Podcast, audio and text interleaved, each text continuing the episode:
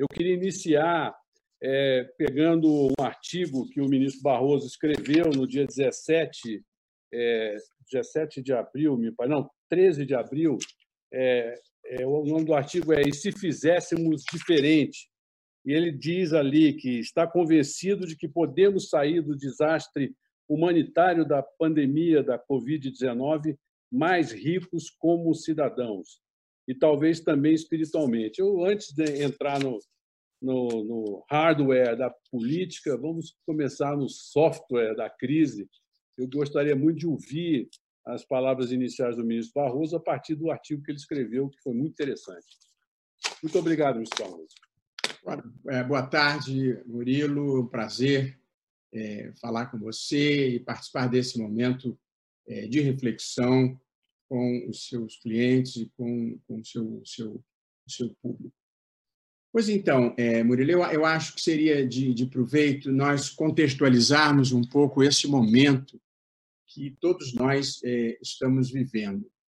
Eu, eu gosto de lembrar que quando o ano começou, as minhas preocupações eram fake news, porque eu ia assumir a presidência do TSE, era mudança climática, era crise da democracia no mundo, com um avanço populista e autoritário, as instabilidades da América Latina, com episódios de Bolívia, Equador, Chile, e, mais remotamente, mas também no meu radar, a crise, a disputa comercial entre a China, entre os Estados Unidos e a China. Subitamente, todas as nossas preocupações se alteraram. E agora há um novo elenco de aflições é, decorrentes desse é, Covid-19. É, a Organização Mundial da Saúde, no dia 11 de março passado, reconheceu que uma nova doença, um vírus desconhecido e com grande poder de contágio e velocidade na circulação, havia se desencadeado a partir da, da China, de Wuhan, e já se espalhara é, pelo mundo. E daí, Murilo, veio uma crise é, que tem muitas dimensões. É, bom, a começar, nós, nós todos incorporamos um novo vocabulário. Nós hoje já sabemos o que é Covid-19, o que, que é pandemia, o que é isolamento social, o que é achatamento da curva, o que é imunidade de rebanho. Temos um, temos um novo vocabulário. Comorbidade. Né? Comorbidade. Comorbidade. Né? Pois então. É triste. Mas esta crise do coronavírus ela tem diferentes dimensões e, portanto, para adentrarmos os nossos temas específicos, eu gostaria de dar uma visão é, de contexto e como eu vejo as coisas é, se, se passando. Em primeiro lugar, a crise tem uma dimensão sanitária, que já são mais de 3 milhões e meio de mortos, chegando a 3 milhões e meio de mortos no mundo, mais de, de, de 100 mil casos. Os números eh, no Brasil são impressionantes, já se aproximam de, de 100 mil, se aproximam de 8 mil mortos. Portanto, há, em primeiro lugar, uma questão eh, sanitária não há um remédio eficiente ainda, não importa o que se diga, com testes clínicos e registro nas agências especializadas não existe. Não existe vacina e nenhuma perspectiva imediata de que ela possa existir, de modo que o único meio preventivo que se considerou e que tem sido relativamente eficaz tem sido o isolamento é, social, assim é, é, e ainda há no horizonte um temor de uma, de uma segunda onda, ao mesmo passo em que os países estão imaginando como começar a sair do isolamento social.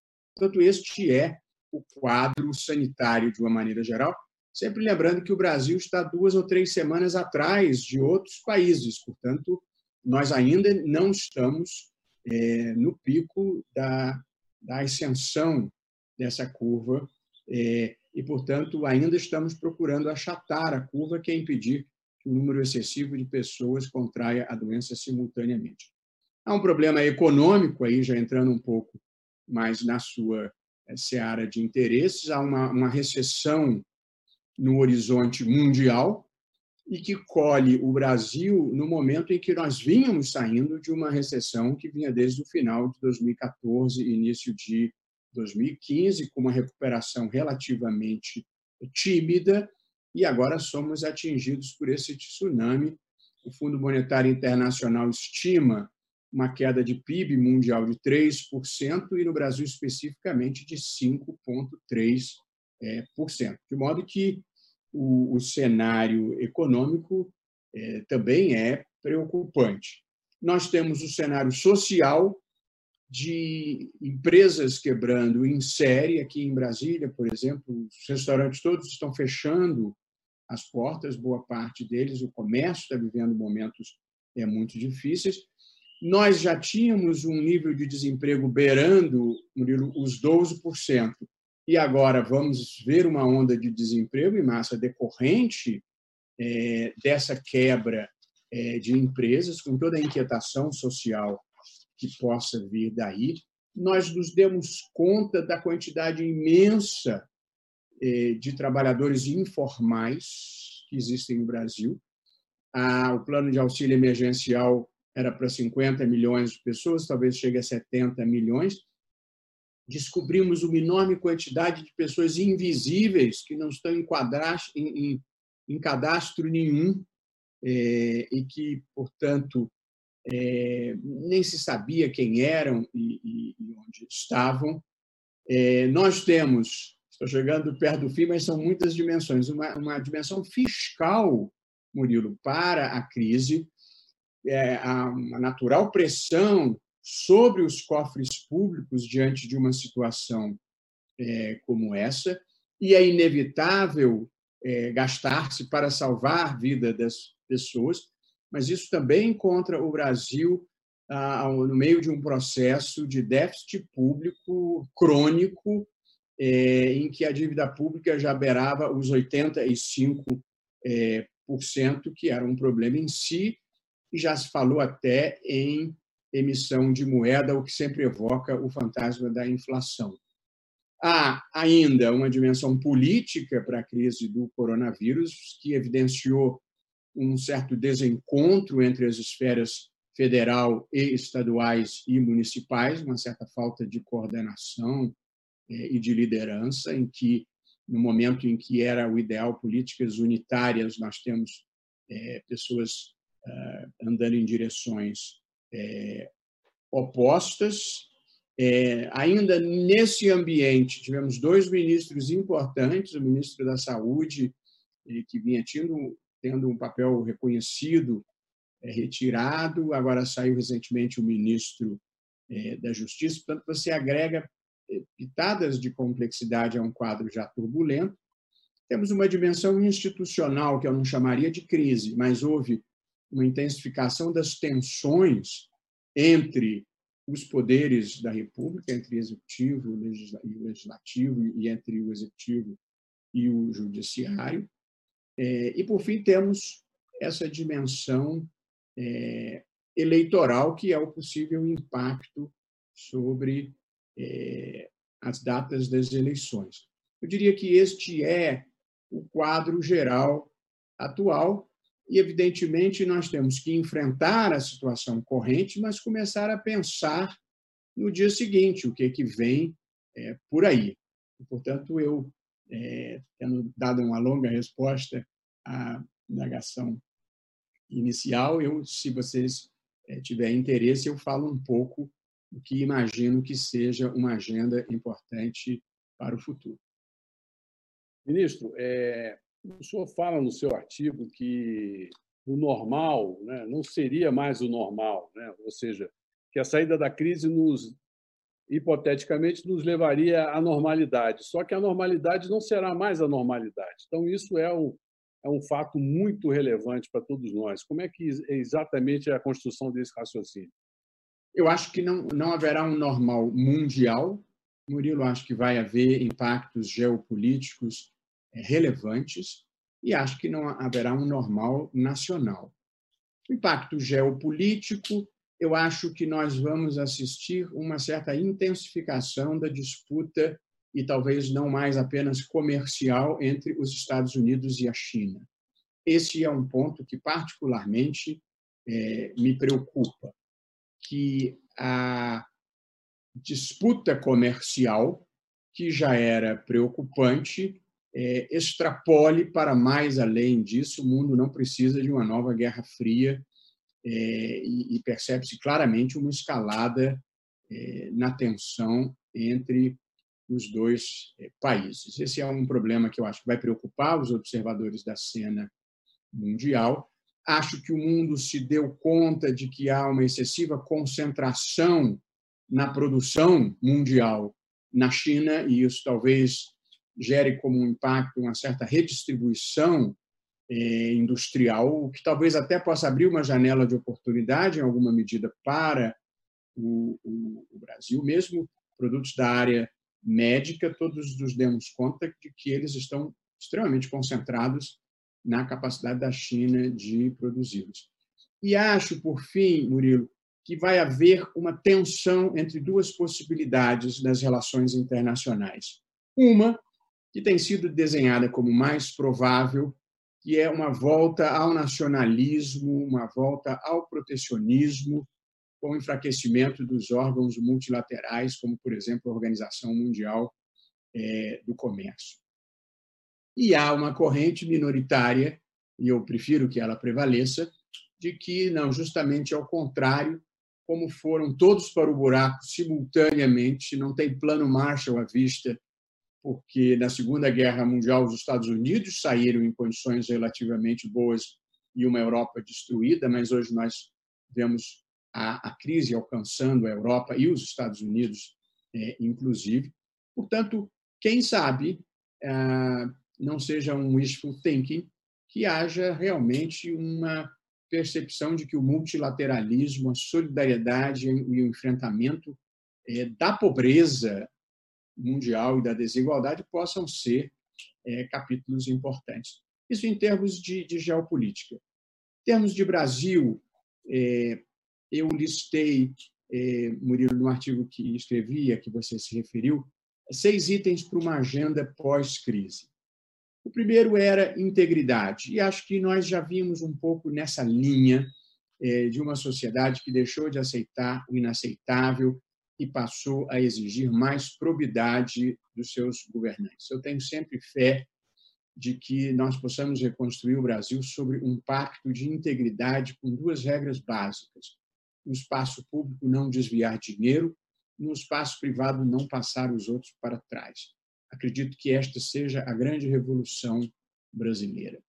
O segundo item dessa agenda, no momento pós-pandemia, eu penso que vai exigir solidariedade, porque muitos setores foram gravemente afetados pelo coronavírus e pela desaceleração da economia e acho que aqueles que mais se beneficiaram deverão ser generosos, não oportunistas de buscarem vantagens e tomar dinheiro do poder público, e acho que talvez tenha despertado um sentimento adormecido no Brasil, que é o da filantropia. No Brasil já há ricos suficientes, já há empresas poderosas o suficiente para termos mais filantropia e tivemos episódios. Eu vi o BTG Pactual anunciou 50 bilhões, depois, mais à frente, o Itaú anunciou a instituição de um fundo, um projeto bonito é, de um bilhão de reais. Portanto, acho que a solidariedade pode ser um, um segundo item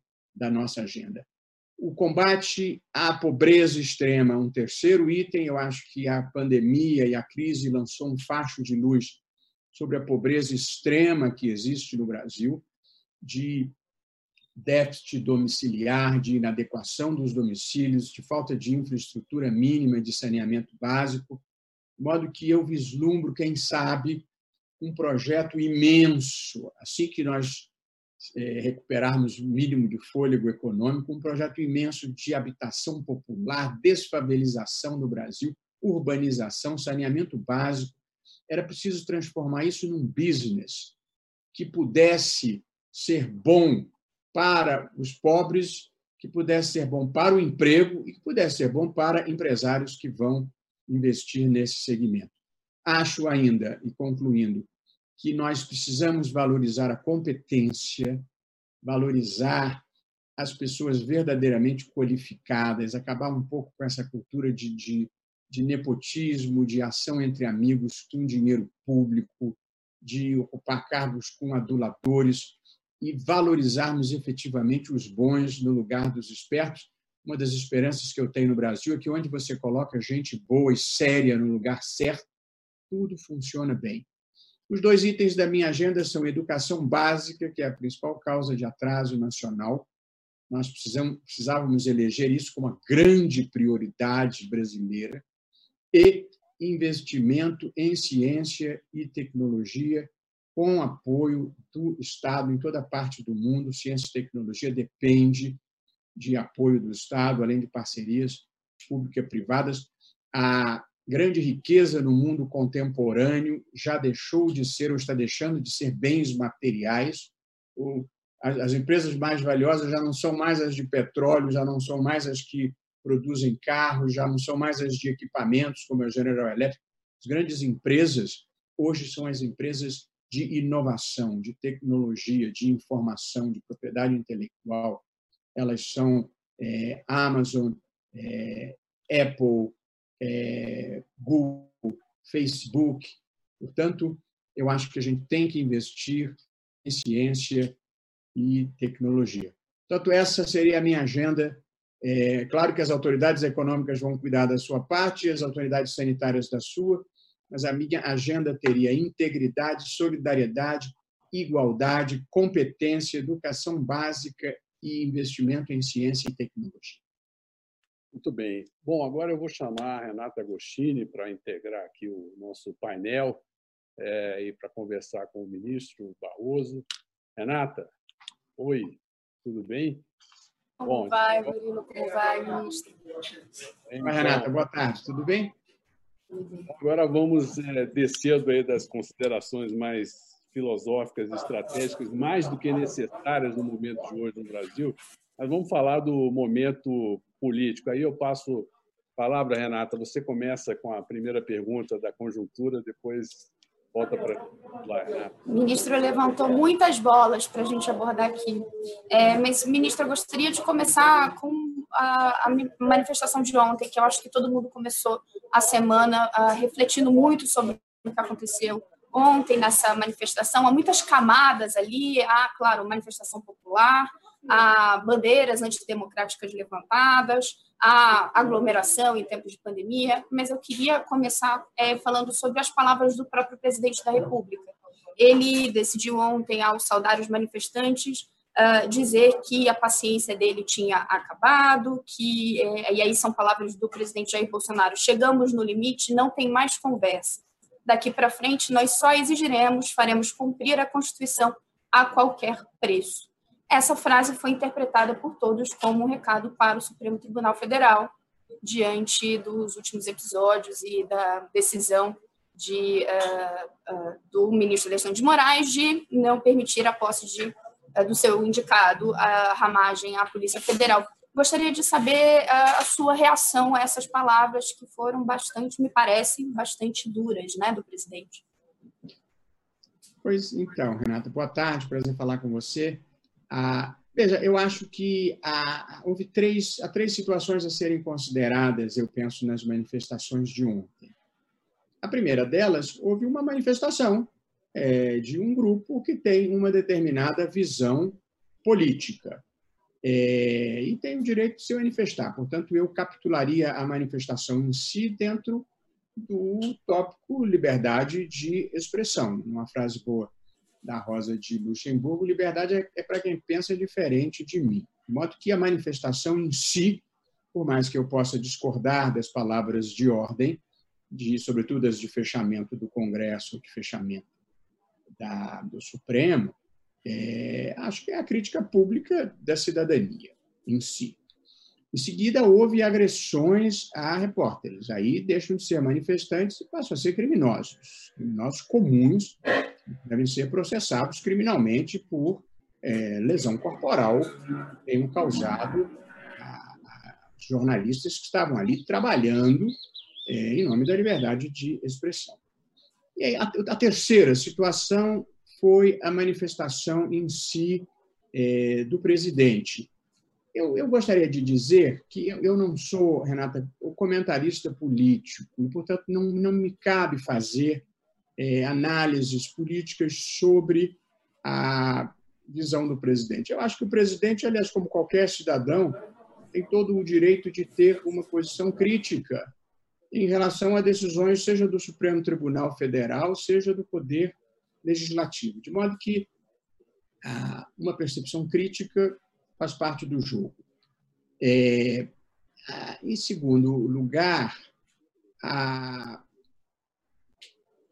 o que, o que, para ser sincero, o que me preocupou ali, eu, eu sou uma pessoa, Renata, que separo é, muito fatos objetivos de retórica política.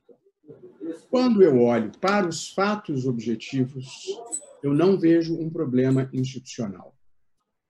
O Congresso Nacional rejeitou medidas provisórias do Poder Executivo e elas deixaram de vigorar e a Constituição foi cumprida. O Supremo Tribunal Federal decidiu contrariamente a atos do presidente da República e as decisões do Supremo Tribunal Federal foram observadas. Portanto, a Constituição foi cumprida. De modo que, objetivamente, no que é factual, eu não vejo nenhuma crise institucional relevante. A retórica a, caberá a, aos comentaristas políticos e à imprensa darem a ela a dimensão que, que possa merecer. A única coisa, é, o, fato que verdadeiramente é, me preocupou foi a invocação das Forças Armadas. Tanto na manifestação na frente do QG do Exército, quanto a invocação de que as Forças Armadas apoiam o governo. As Forças Armadas são instituições permanentes da República, disciplinadas na Constituição e não são instituições do governo. São instituições do Estado, a serviço da pátria e a serviço do cumprimento da Constituição, e, portanto, não me parece é, que deva ser visto sem preocupação a ideia de se atirarem as Forças Armadas no varejo político para apoiarem é, X ou Y em termos de políticas públicas. Isso sim é, me preocupa como um discurso político, porque sequer me preocupa pelo lado das Forças Armadas. Eu fui, é, desde os anos 90 e por muitos anos, professor na Escola de Comando do Maior do Exército, lá no Rio de Janeiro de modo que eu convivi por muitos anos com tenentes coronéis e coronéis que hoje são é, generais e pude constatar a seriedade, dedicação, compromisso com o Brasil, profissionalismo, despolitização das Forças Armadas. Portanto, eu não acredito, não vejo a menor possibilidade de que essas Forças Armadas profissionalizadas e com compromisso com o Brasil aceitem serem é, puxadas, arrastadas para esse varejo é, da política. Pelo contrário, eu, eu conto é, que eu, eu, preciso dizer que eu faço parte da geração que se opôs ao regime, mas ao longo dos últimos 30 anos passei a admirar esse profissionalismo e esse compromisso com o Brasil demonstrados pelas Forças Armadas. De modo que o legislativo funciona adequadamente, independente e com altivez. O judiciário funciona com independência e altivez. É, as Forças Armadas são profissionais. Eu não vejo, para além de alguma exacerbação retórica, um risco institucional. É, Ministro, é, na linha dessa pergunta, e até mais no campo retórico e menos no campo objetivo, eu quero deixar a Renata fazer as perguntas mais objetivas é, do momento político, mas existe um fenômeno que o senhor conhece muito bem, é, o senhor escreveu, escreve muito sobre isso, a judicialização da política.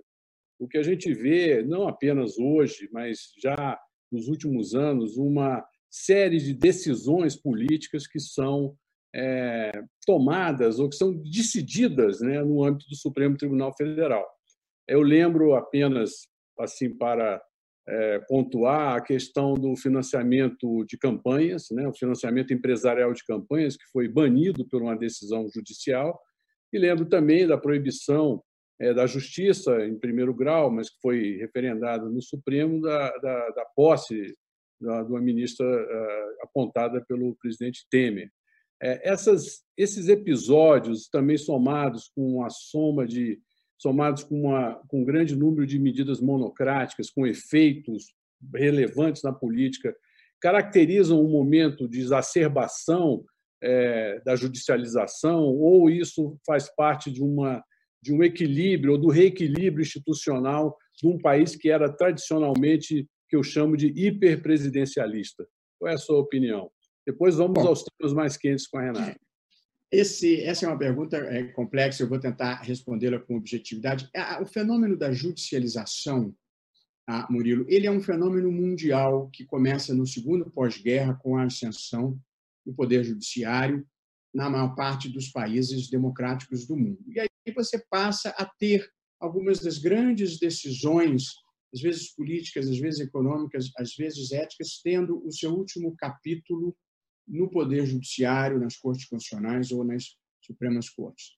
Ah, foi nos Estados Unidos, foi a Suprema Corte que decidiu as eleições de 2000 em favor é, do George W. É, Bush, como você é, bem sabe. Na, na, África do Sul, foi a Suprema Corte que aboliu a pena de morte. Na Israel, foi a Suprema Corte que proibiu a tortura de, aspas, terroristas, mesmo em situações é, dramáticas. Você passa na, na Turquia, antes da tempestade, a, a, Corte Constitucional tinha imposto um Estado laico sobre as pretensões de eh, ocupação do espaço público com religião. Esse, portanto, é um no Canadá foi a, a Suprema Corte que decidiu se era possível ou não os americanos fazerem teste de mísseis lá. Portanto, há uma certa judicialização da vida eh, em geral. Eh, em questões éticas, casamento de pessoas do mesmo sexo, interrupção da gestação, frequentemente são decididas por é, Supremas Cortes. E aqui nós chegamos aos dois pontos suscitados pelo Murilo, do financiamento de campanha e da, da decisão da, da, do ministro Alexandre de Moraes. A questão do financiamento de campanha, eu posso falar porque já foi decidido e eu já votei. E posso falar livremente.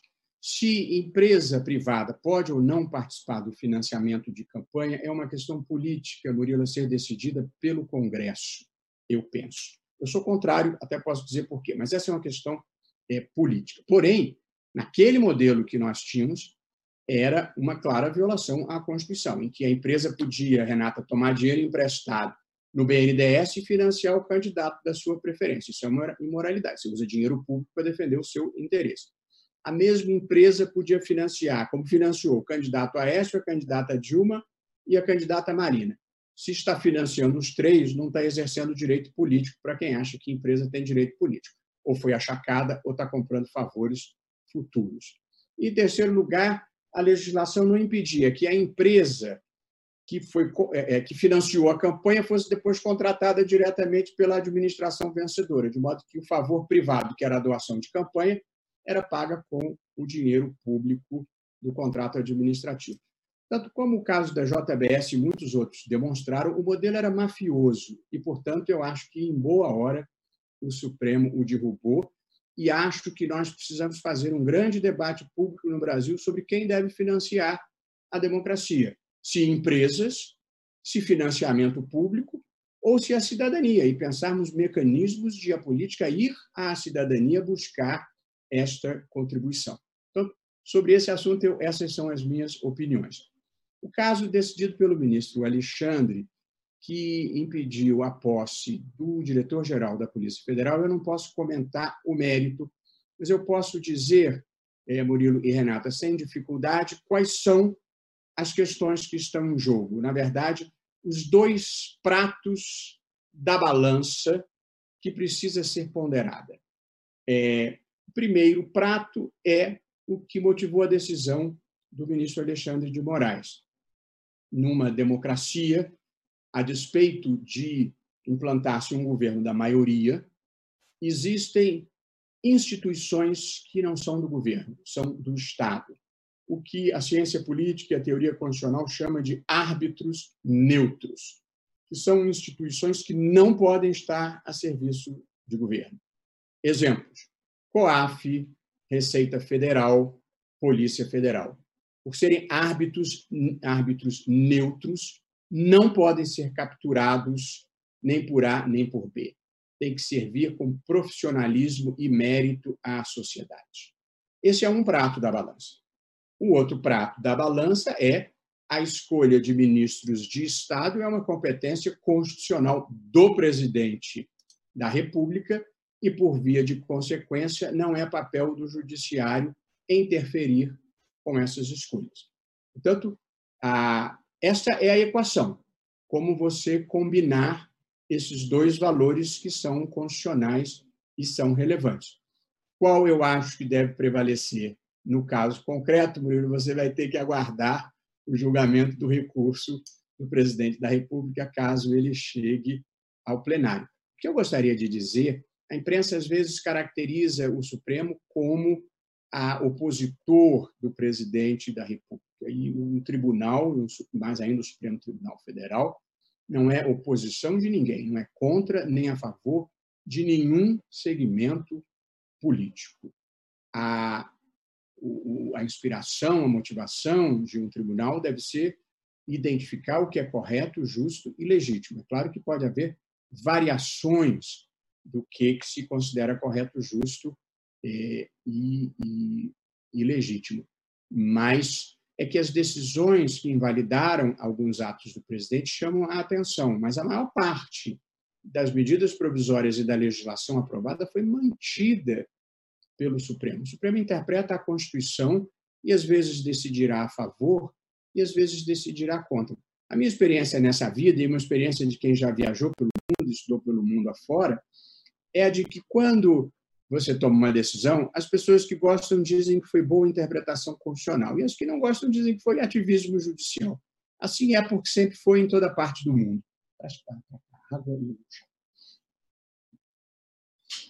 Posso emendar aqui numa pergunta?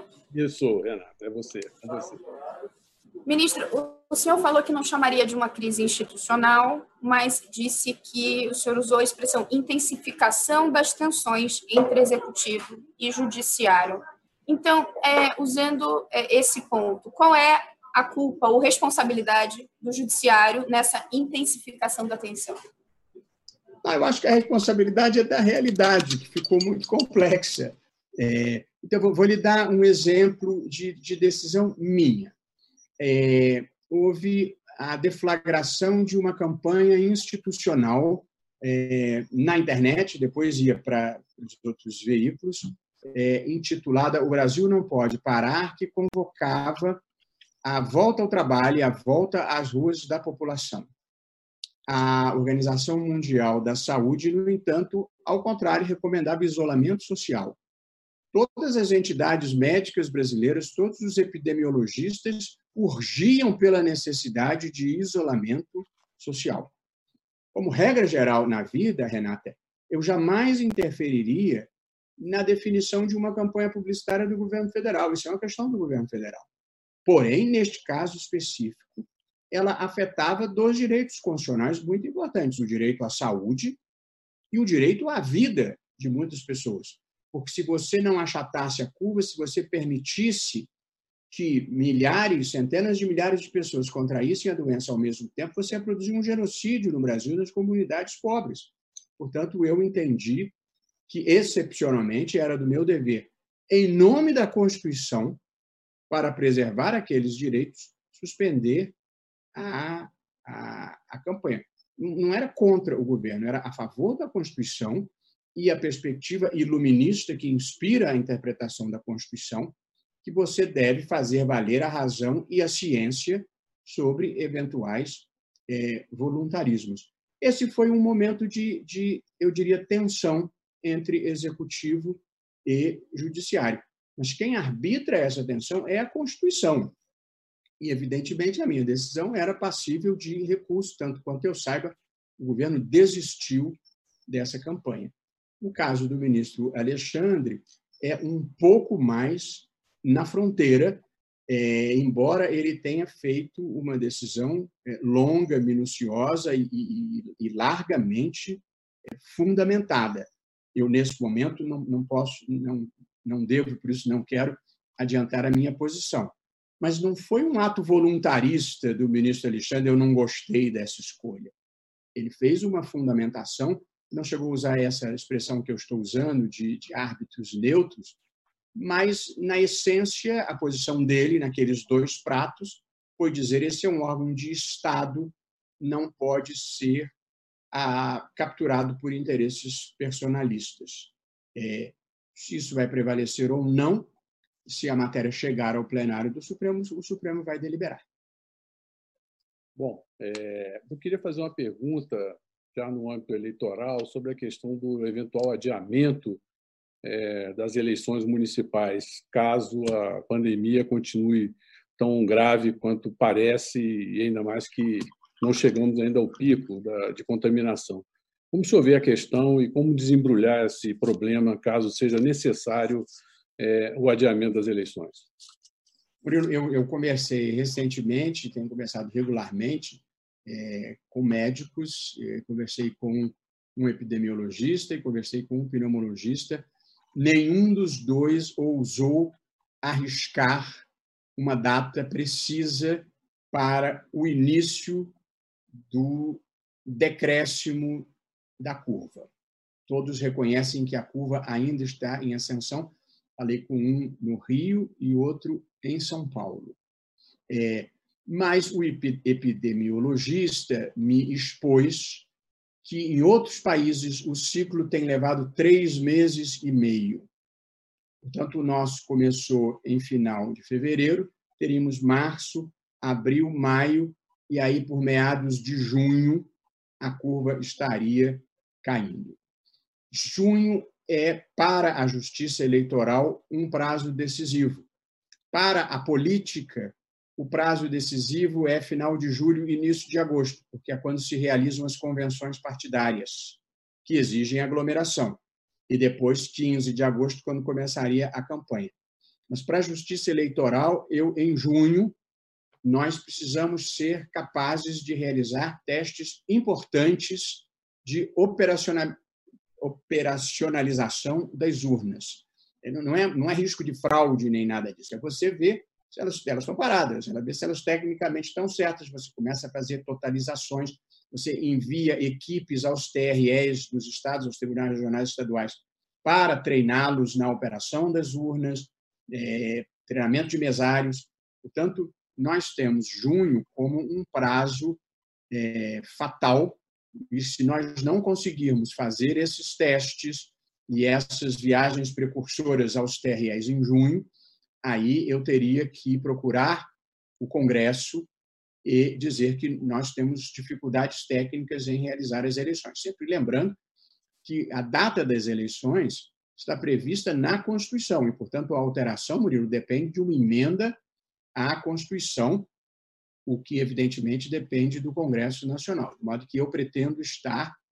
Eh, eu ainda não sou o presidente do Tribunal Superior Eleitoral, eleitoral ainda é a ministra Rosa Weber, é, que, de resto, teve um desempenho extraordinário nesse período, presidiu as eleições complexas de 2018 com imensa competência, um sucesso total. É, e eu não, não a atropelo, apesar de sermos amigos e estarmos em interlocução é, permanente. Mas eu, eu dizia, eu logo depois que tomar posse, eu pretendo iniciar uma interlocução com o presidente da Câmara, deputado Rodrigo Maia, e o presidente do Senado, senador eh, Davi Alcolumbre, para eh, pensarmos juntos as questões eh, políticas, técnicas e institucionais que estão envolvidas. Renata, vá. Vamos lá, ministro. É, ah, queria ainda voltar nesse debate sobre as manifestações. O senhor falou que observou uma exacerbação retórica por parte do presidente. O fato concreto é que a gente teve nas ruas, de novo, mais uma vez, pessoas pedindo o fechamento do Congresso, pedindo o fechamento do Supremo Tribunal Federal. Há alguns anos atrás, isso seria impensado e essas manifestações elas vão se repetindo. Uh, é, tivemos a manifestação ali é, contrária de alguns ministros, mas não tivemos, por exemplo, uma manifestação do presidente da corte sobre o episódio. É, o senhor sente falta de uma manifestação da presidência? É, não há risco de, ao deixarmos essas exacerbações retóricas sem resposta, ficarmos todos anestesiados diante de manifestações antidemocráticas? Renata, eu mal dou conta dos meus próprios juízos, quanto mais o de ser árbitro do que os outros fazem ou deixam de fazer. É, a, o presidente é o responsável é, pelas relações do Supremo com os outros poderes, ele avalia circunstâncias totalmente diferentes das de um ministro é, isoladamente, e mais ainda, é, embora eu, eu tenha cautelas no que digo por ser um ministro do Supremo, eu penso a vida geralmente como um professor de direito constitucional preocupado com as instituições. Portanto, eu, eu não sou juiz do que faz o presidente do Supremo, e ele certamente tem circunstâncias e, e valores a ponderar que são diferentes dos meus. E não cabe a mim dizer se acho que ele está certo ou está errado. As manifestações, é, Renata, embora eu tenha dito que elas se inserem no âmbito, no âmbito que considero legítimo da liberdade de expressão, eu é, lamento, no entanto, o conteúdo de muitas delas. Na verdade, eu, quando comecei a conversa com o Murilo, eu disse que eu prestava atenção um, um, um certo, uma certa recessão democrática no mundo. Todas as pesquisas têm documentado que os jovens já não têm o mesmo entusiasmo pela democracia que temos nós outros, não você, mas Murilo e eu, um pouco mais antigos e que convivemos com é, ditaduras. Isso vale para os Estados Unidos, isso vale para a Holanda, isso vale para a Alemanha. Portanto, as democracias liberais, as democracias constitucionais que viraram do século XX para o XXI como a ideologia vitoriosa em que mais de 100 países do mundo se tornaram democráticos, ela hoje enfrenta um momento de recessão com as chamadas democracias iliberais em países como Rússia, Turquia, Hungria, Polônia, em que líderes democraticamente eleitos não foram golpes de Estado. Líderes democraticamente eleitos vão desconstruindo o edifício democrático, minando os pilares da democracia, não com um golpe, mas tirando um tijolinho aqui de repressão à oposição, um outro tijolinho ali de crítica à imprensa, um outro tijolo aqui mudando regras eleitorais. Portanto, há uma preocupação mundial com a democracia e quando vejo jovens demandando volta de regime militar e de ditadura, isso evidentemente me traz um desconforto, porque é um, uma certa desesperança, gente que perdeu a esperança no futuro e sonha com um passado de glória que não existiu. Ditaduras vêm com violência contra os adversários, com censura, e com tolerância, não importa quais sejam as motivações.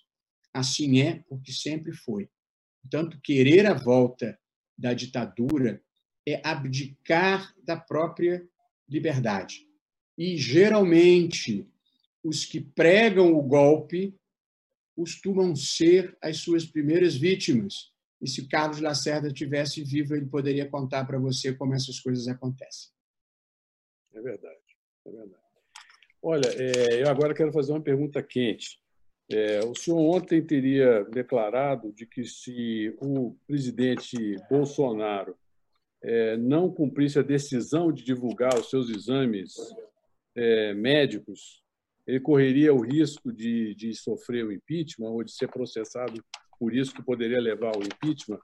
Qual é a, a profundidade dessa afirmação? Dessa não, eu, eu, não disse isso. Essa foi uma compreensão equivocada do, do repórter que fez a matéria e que, inclusive, e pouco tempo depois, esclarecido, muito honesta e corretamente, corrigiu à matéria para dizer que teve a compreensão equivocada é, do que eu disse. Eu, eu falei quase que o contrário nessa questão específica do exame de saúde. Eu, de novo, como isso ainda está sob júdice, Renata e Murilo, eu não opinei sobre o mérito. Mas, de novo, eu disse quais eram os pratos da balança. Numa pessoa privada, numa relação estritamente privada, a relação médico-paciente ou a relação médico-clínica que realizou o exame médico é uma relação de absoluta privacidade. Em linha de princípio, ninguém deve ter acesso. Porém, em se tratando de um agente público que ocupa o mais alto cargo público da República, este grau de privacidade pode não ser na mesma intensidade de um cidadão comum e, portanto, é possível, no outro prato da balança, se excepcionar essa privacidade. Portanto, Murilo, eu nem disse que tinha privacidade, nem disse que não tinha. Disse que a discussão era saber se o presidente da República tem direito ao mesmo grau de privacidade de um cidadão comum. Se tiver, ele tem direito a não revelar o seu exame. Se não tiver, a sociedade tem o direito de saber o que diz o seu exame. De novo, eu não vou me manifestar sobre isso, mas essas são as variáveis em jogo. O que eu disse, Murilo, respondendo a uma pergunta muito objetiva, foi: se o presidente descumprir as decisões do Supremo Tribunal Federal, qual é a consequência? Eu disse: o presidente, como qualquer pessoa, descumprir uma decisão é crime de desobediência e também, no caso do presidente da República, é crime de responsabilidade previsto na lei específica é, de crimes de responsabilidade. Mas eu falei em tese, respondendo a uma pergunta, em tese, se o presidente descumprir uma decisão do Supremo Tribunal Federal. Eu não me referia à questão do exame médico, porque não opinei sobre o mérito dessa questão. O jornalista havia compreendido errado e, como disse, muito honesta e corretamente, retificou a informação. Renata. Ministro, seja por esse caminho da, do exame médico, né? O senhor agora esclareceu é, o que aconteceu ali na declaração, mas seja pelas investigações em curso das declarações do ex-ministro da Justiça Sérgio Moro, que fez graves acusações ao presidente da República, seja pelos pedidos de impeachment que se avolumam lá no Congresso, o fato é que a palavra impeachment voltou nos debates. É, e a gente está há um ano e quatro meses, agora cinco meses né, do mandato. Uh, eu queria que uh, o senhor falasse sobre, é, primeiro, se o senhor vê risco de que a gente passe, de fato, por um novo processo de impeachment, é, e o qual é o risco para a democracia brasileira como um todo de estarmos novamente é, debatendo um processo como esse de um presidente. É, eu acho, é, Renata, que a, a democracia brasileira, que se estabilizou nesses 30 anos de vigência da Constituição, ela tem um problema de desenho institucional, que é um modelo hiperpresidencialista da tradição latino-americana, que eu acho que funciona mal. E esse hiperpresidencialismo, ele não tem mecanismos institucionais é, não traumáticos de remoção de governante que tenha perdido a sustentação política, que é o que ocorre no parlamentarismo com a possibilidade de voto de desconfiança. Eu defendo, e de longa data, Murilo sabe disso, em 2006 eu escrevi uma proposta de reforma política defendendo a atenuação do hiperpresidencialismo brasileiro, de modo que o presidente da República continuasse a ser eleito mas conservasse apenas as competências de Estado, não as de governo e de administração pública. As competências de Estado são política externa, nomeação de diplomatas, nomeação dos comandantes militares, nomeação dos ministros de tribunais superiores, iniciativa de leis em algumas matérias e indicação do primeiro-ministro, que, todavia, dependeria de aprovação de chancela do Congresso Nacional. O primeiro-ministro é que seria o encarregado de conduzir o governo, o dia a dia, o varejo da política e da administração. Esse primeiro-ministro estaria sujeito à perda de sustentação política e a sua substituição sem nenhum trauma para as instituições, porque o fiador da estabilidade era o presidente e ele continuaria lá. Mas o primeiro-ministro, que estará no embate político do dia a dia, este, mais sujeito à perda de sustentação política, poderia ser retirado por mecanismos políticos triviais, como o voto de desconfiança. No sistema presidencialista, no entanto, não existe esta possibilidade de se retirar um presidente por voto de desconfiança. É preciso que você impute a ele um crime de responsabilidade. Impeachment significa julgamento e afastamento por crime de responsabilidade, que aí envolve casos de corrupção, de violação à democracia, violação à independência dos poderes. São delitos graves e, e nem sempre de caracterização fácil. Eu vejo o impeachment, desde o impeachment da presidente Dilma, devo dizer, é, e, e vale para todas as pessoas, como a última opção e não a primeira opção na farmacologia jurídica. Eu gosto de lembrar uma passagem de um autor americano, Stephen Holmes, em que ele escreveu: A democracia é feita de promessas, decepções e da administração da decepção. A forma ordinária de se administrar a decepção numa democracia são as próximas eleições e não o impeachment, para que você possa é, legitimamente, a meu ver, conduzir um procedimento de impeachment, você precisa ter fatos graves enquadráveis na lei de responsabilidade é, política do, do, do chefe do poder executivo. Eu nunca me manifestei sobre a questão do impeachment da presidente Dilma, porque essa matéria nunca chegou ao plenário do Supremo Tribunal Federal. Ela foi resolvida na arena puramente política, onde o rito constitucional foi seguido. Dois terços da Câmara votaram e dois terços do Senado é, votaram. Portanto, do ponto de vista constitucional, é, eu não, não, não caracterizaria como golpe. Mas, do ponto de vista é, político, eu acho que há muitas considerações é, relevantes que, se podem ser, que podem ser feitas em relação a isso. Portanto, eu, eu vejo com preocupação um novo impeachment, porque um terceiro impeachment significaria que metade dos presidentes eleitos no pós-1988 foram destituídos por via de impeachment. Não é trivial isso. Portanto, é possível que haja fundamento para impeachment em algum momento, mas o que eu gostaria de dizer é que o impeachment não é um remédio jurídico trivial que você tire de uma prateleira e use diante de qualquer contrariedade.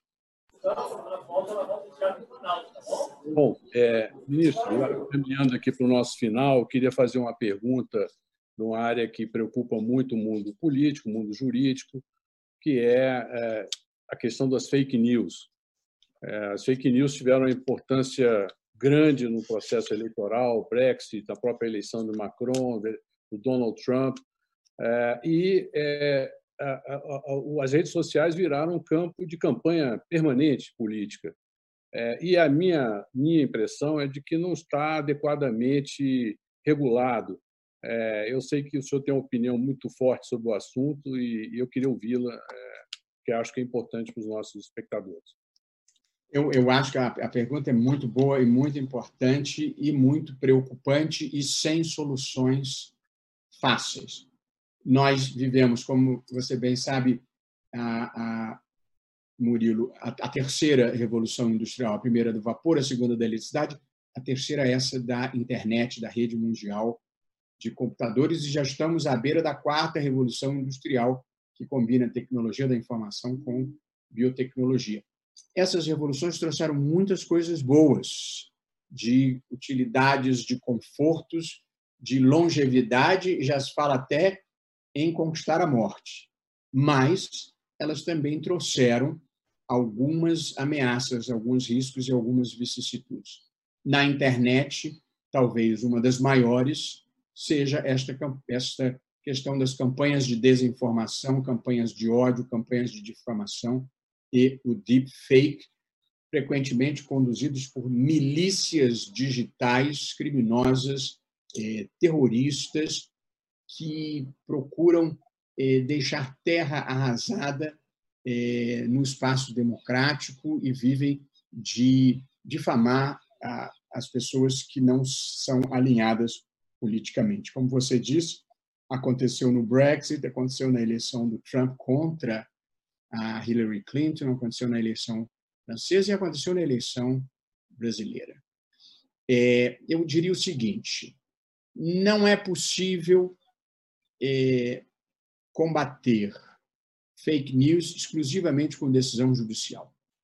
Decisão judicial é um instrumento subsidiário e, infelizmente, relativamente ineficaz. Pelas seguintes razões que, sobretudo Renata, que é jornalista, há de concordar. A própria caracterização do que é fake news não é fácil. E, portanto, o judiciário não pode ser um censor privado do debate público.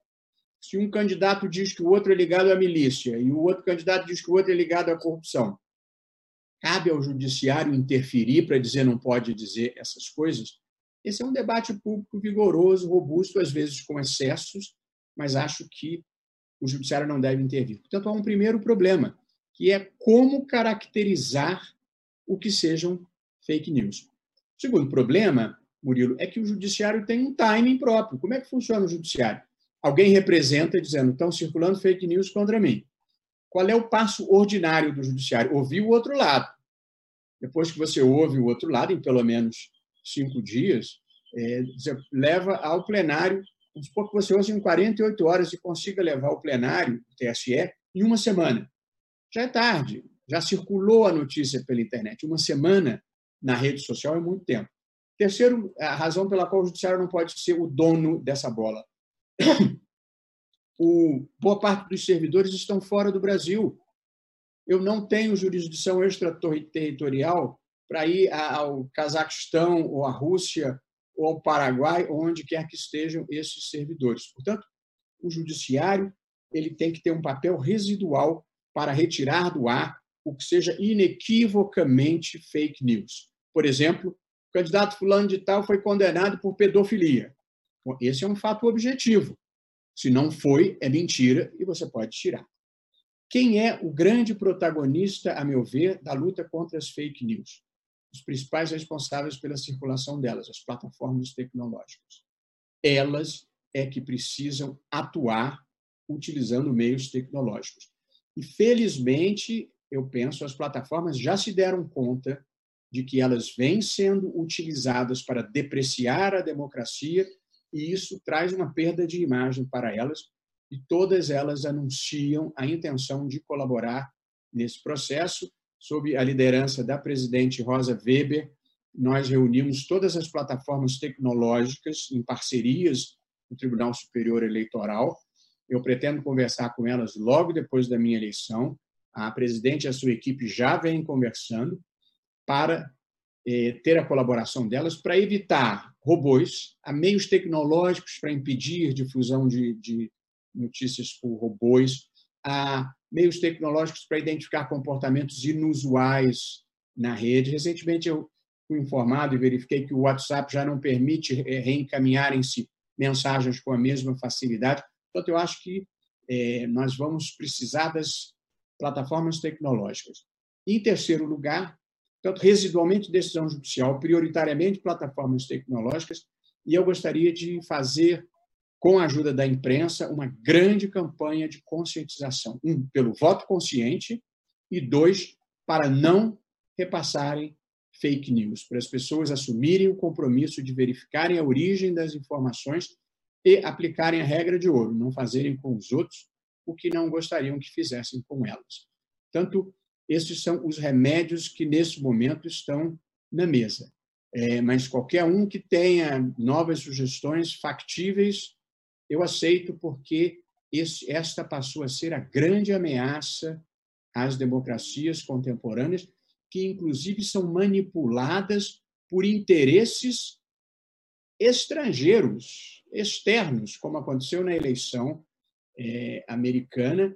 E eu tenho informação que não só a Rússia, mas outros países também são operadores da agenda pública manipulando as redes sociais. Portanto, é, eu diria, essas são as reflexões que eu, nesse momento, poderia fazer sobre as chamadas fake news, as campanhas de desinformação. Renata, vamos para nossa pergunta final, que já estamos chegando ao fim da nossa live, estouramos até um pouquinho o tempo. Então, depois faremos as considerações, o ministro fará as suas considerações finais. Vamos lá, Renata. Ótimo. Ministro, é, o senhor é um entusiasta da Operação Lava Jato, por diversas vezes já pontuou é, os benefícios decorrentes né, desse processo que se chama de Lava Jato, né, o conjunto. Uh, à luz da maneira como o Sérgio Moro deixou o governo com as acusações que fez, o, o ex-ministro, né, que era o juiz a cara dessa operação, o senhor considera que Moro errou ao entrar nesse governo e o senhor, é, como é que o senhor vê que ficará a imagem de Moro a partir de agora, os efeitos dele dessa decisão também para o legado da Lava Jato?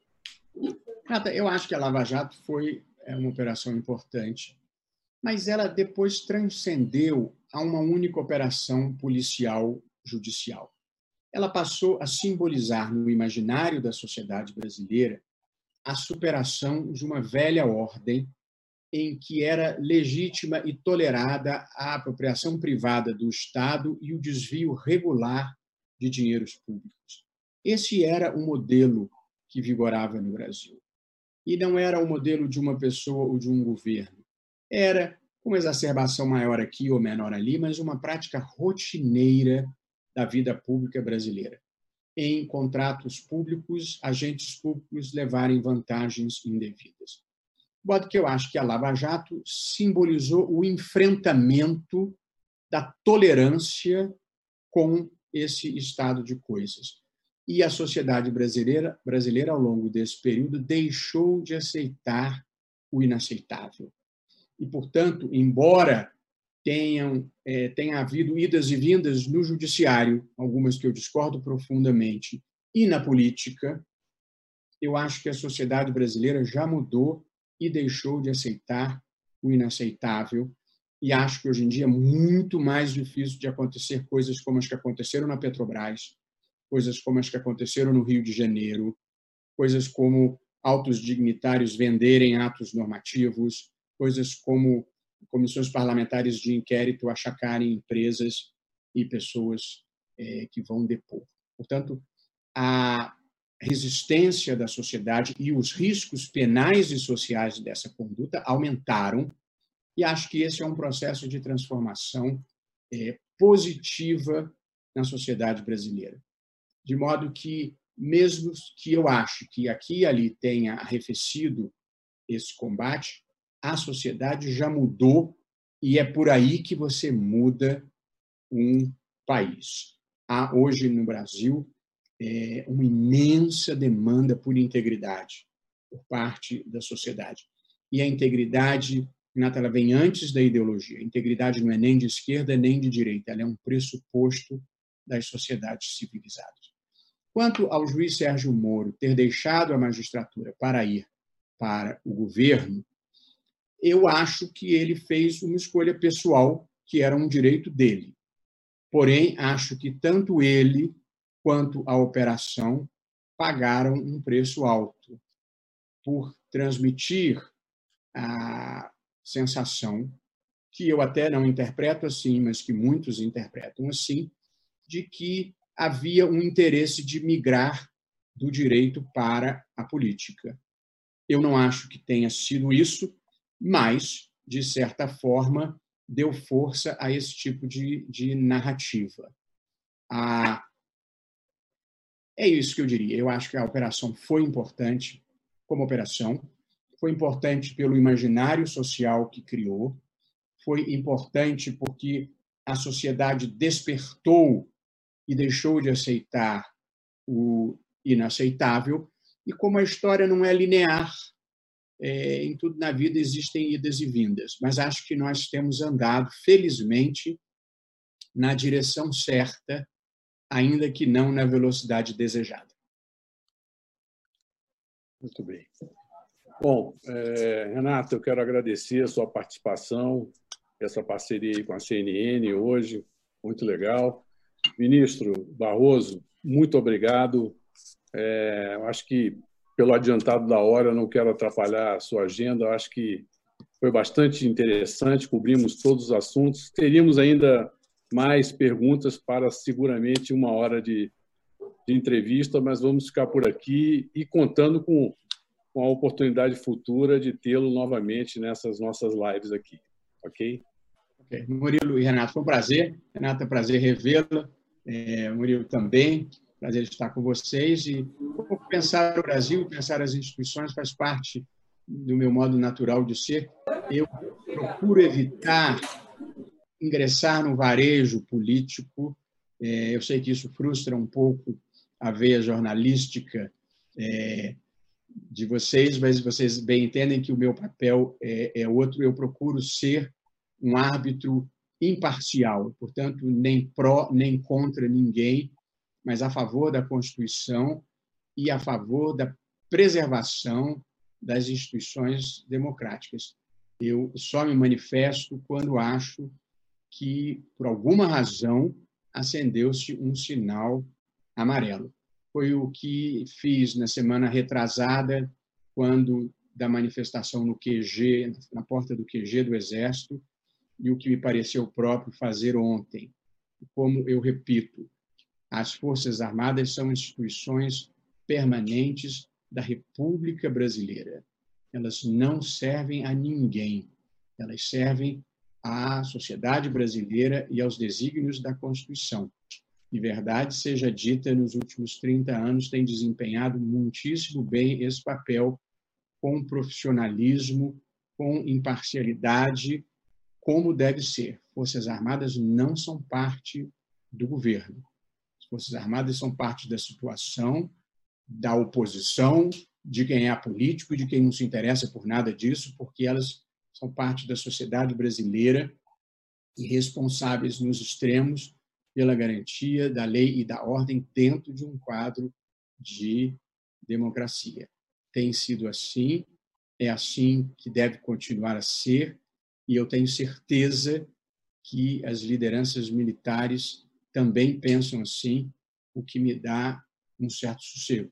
Tanto o legislativo funciona bem, o judiciário funciona bem, o executivo funciona como deve funcionar. Eu não e, e, e acho que eventuais desavenças e queixas fazem parte da vida. Não gosto de superestimar as coisas e acho que as forças armadas cumprem bem o seu papel. De modo que há uma crise mundial do coronavírus, há problemas de toda sorte, mas eu não vejo risco institucional no Brasil. Portanto, acho que nós precisamos é ser capazes de construir nós, nós estamos precisando, no mundo e no Brasil, de um choque que supere limitações cognitivas, que supere discursos divisivos e que seja capaz de construir uma agenda comum que congregue todos os brasileiros, porque nós vamos viver um dia seguinte muito difícil, em que a união e a solidariedade serão indispensáveis para nós abreviarmos o processo de recuperação do país ao final é, desse tsunami. No final do tsunami, você tem é, barco em cima do telhado e templos destruídos. A reconstrução é penosa. Nós precisamos estar preparados para isso e precisamos estar unidos.